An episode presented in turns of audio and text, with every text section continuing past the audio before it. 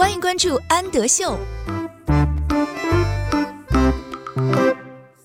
Hello，小朋友们，欢迎收听安德秀频道，我是安仔妈妈，请在微信公众号搜索“安德秀频道”。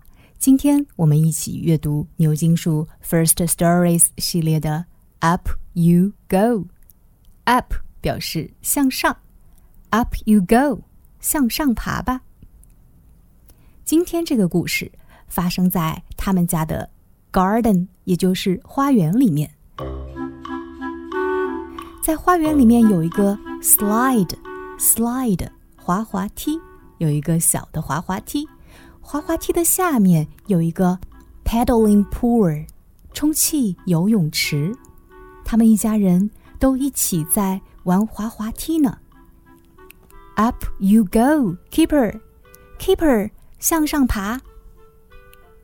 Go, go，滑下去吧。Go，我们看到 Kipper 从滑梯上滑到了 paddling pool 充气游泳池里面，好开心的样子。Up you go, Biff, Biff，向上爬。Go, go, go, go，表示向前滑下去吧。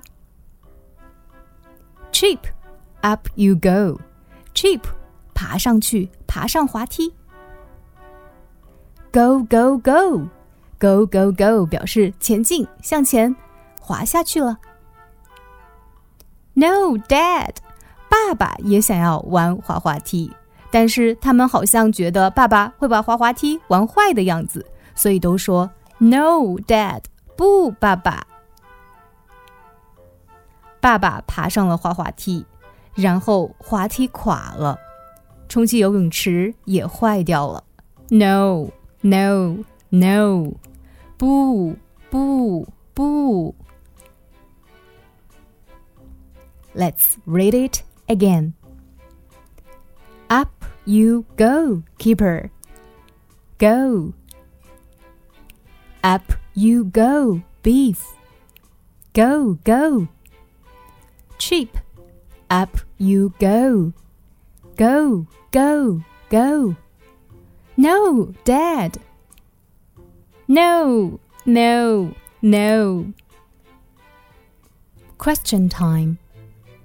Who went down the slide first? Went down.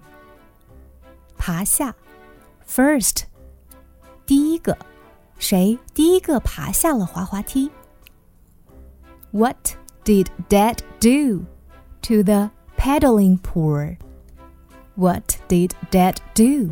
爸爸做了什么？Paddling pool，充气游泳池。